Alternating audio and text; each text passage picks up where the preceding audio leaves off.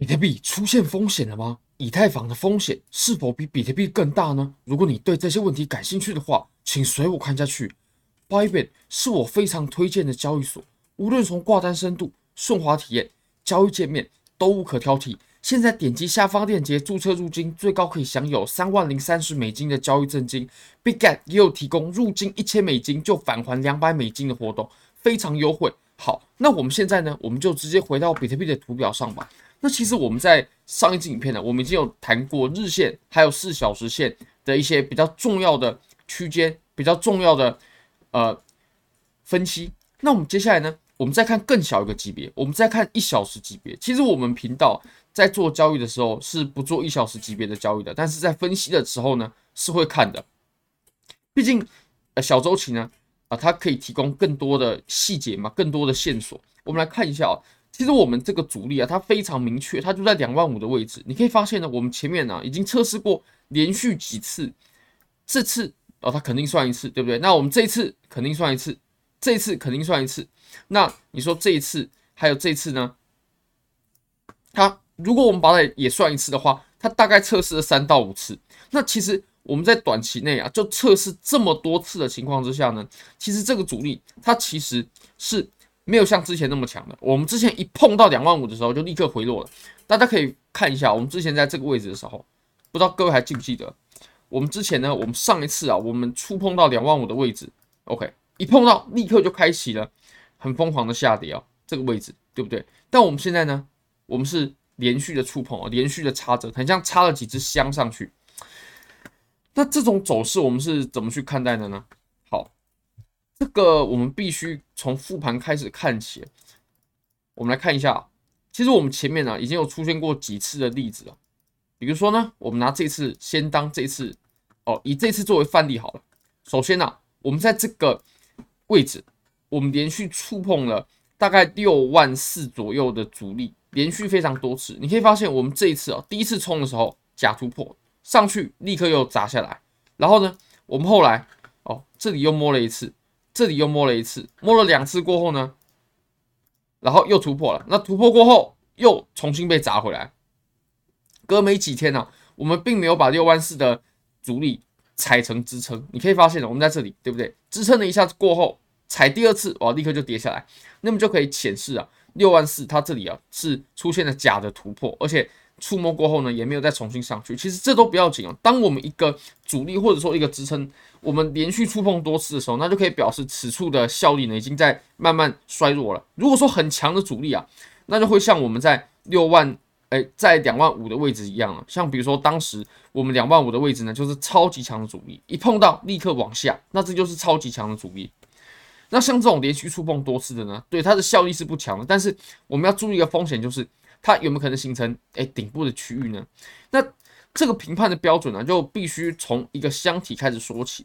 我们这整个测试的过程呢，它可以画成一个箱体，对吧？那当我们这个箱体啊，它的最下缘的这个位置呢，被跌破过后啊，我们整段走势它就会慢慢往不健康的方向去发展了。就如果说我们连箱体的最下缘这个点位呢，它都被给它都被价格给跌破的话，那就可以显示啊，我们整段的呃尝尝试。对于主力的尝试啊，整段都是失败的，整段都是失败的，那这就很危险哦。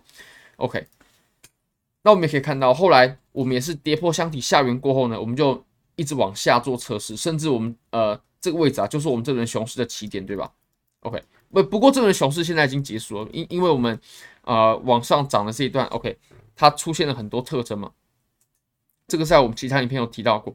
好，那我们这里呢，其实我会认为。此处啊是更典型的一次范例，更典型。为什么呢？因为这次测试的价位啊，它又更精准，而且测试的次数又更多。比如说这个位置，对不对？测试一次，好，回落；测试两次，回落又不过；测试三次，回落；测试第四次，回落，甚至在中间还夹杂了一次假突破，也就是它连续四次测试都不过。然后又夹杂了一次假突破，那不过这都不要紧哦，这可以显示我们至少在大概六万左右的位置呢，它的阻力呃没有像前面这么强劲，毕竟它到后面已经连续触已经连续触摸了嘛。但是它最不能做的呢，就是它把我们整个测试所形成的区间啊的下缘给跌破了。如果说它出现了这种状况的话，那我们整个行情呢，测试的这个过程啊，就可以完全给宣告是失败了。那即使他要再重新挑战六万的阻力呢，那也要经历过回调，它才有可能再再次挑战，再次呃突破。所以我们可以发现呢、它整个箱体啊，它震荡的区间这个非常重要。这个下缘是我们评判啊，它会不会开启接下来一波空头非常重要的准则。因为当我们上面的区间呢被跌破过后啊，那就表示什么？那就表示我们上方整个在白色箱体啊抄底的所有人，比如说买入现货的啦，那他肯定被套了。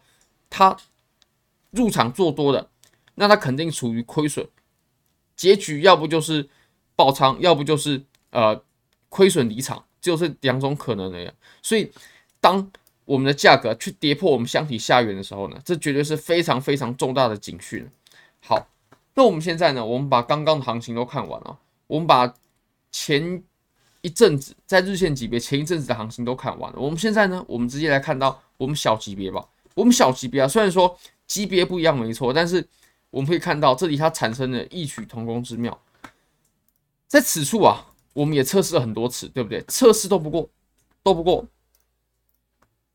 并且呢，我们产生了一个测试的区间。那这个测试区间的下缘呢？大概就在两万三千八九百美金的位置，其实跟我们刚刚说的位置差不了太多。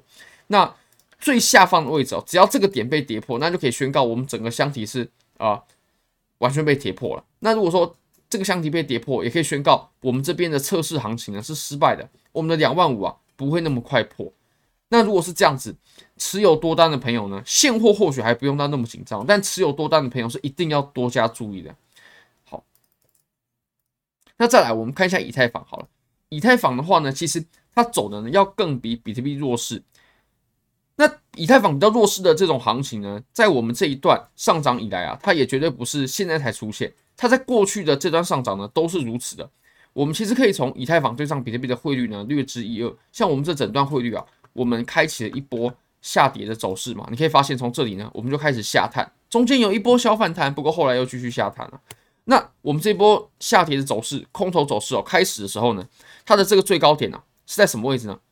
也就是开始的时间嘛，是在一月中，大概一月十一、十二号。哎，大家记不记得这个时间点呢？这个时间点呢，没错，它就恰好跟我们这段行情开始的时候的日子是一样的。我们这段行情从一一万六千八百一直走到现在，你可以发现什么呢？OK，我们也大概就是十一月啊，十一、十二号开始了我们这段行情，对不对？那是不是可以刚好跟我们以太坊的对上比特币的汇率是可以重合的？就是这一波上涨啊，以太坊它都走的比比特币弱势。上涨的时候呢，比特币比较强；下跌的时候呢，比特币它跌的比以太坊更少，以太坊跌的比较更多。那我们现在啊，看到以太坊，当比特币已经出现了短期的风险的时候呢，以太坊它的风险就只会更大。毕竟它在过去的一段时间，它的走势是比较弱的。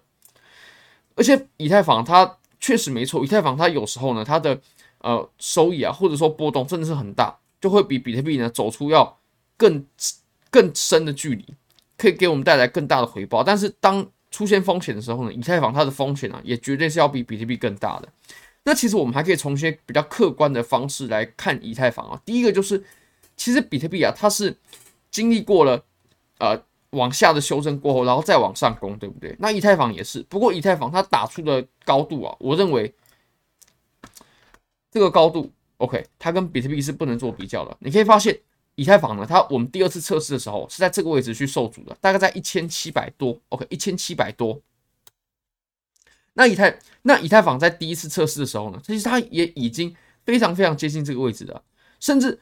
我们就把它比较笼统的说，两个把它视为是同一个阻力，我认为也不为过。但如果说比特币呢？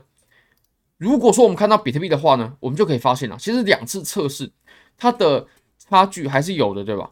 它第一次测试是在这个阻力，那第二次测试是在这个阻力，中间还是有一段差距的。但是以太坊呢，对不对？我们看不看不太清楚这个差距，这个差距呢，并不是很明显。或者说，我们到一小时好了，到一小时就有一个更直观的方式哦，就是。呃，我们一样是测试上面的这个阻力嘛。那上面的这个阻力呢，测试几次都不要紧。但是你可以发现，我们这里它怎么了？它已经来，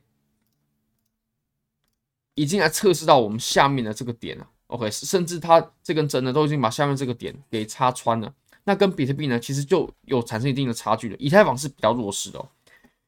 那现在呢，呃，以太坊现在比特币它出现呃小风险的时候呢，以太坊它的风险肯定是比较大的。好，那以太坊我会认为啊，最重要的位置，最重要的分水岭，大概就是在一千五的位置啊。一千五的位置呢，它在前期啊是扮演着很重要的支撑角色。你可以发现这个位置对不对？支撑，然后呢，支撑，支撑，支撑。甚至我会认为啊，这个它也算是在支撑上撑住了，然后开启了一波破底翻嘛，然后引来我们这一波啊还算不错、值得把握的上涨行情。那如果说我们一千五此处的主呃的支撑呢又被跌破的话，那我会认为就真的没有必要再持有任何的以太坊多单了。OK，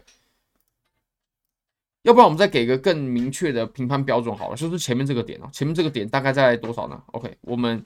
精细一点，一四六一，一四六一，如果被跌破的话，那我会认为持有以太坊的多单呢，就是蛮不明智的选择。好，非常感谢各位，非常欢迎各位可以帮我的影片点赞、订阅、分享、开启小铃铛，就是对我最大的支持。真的非常非常感谢各位，拜拜。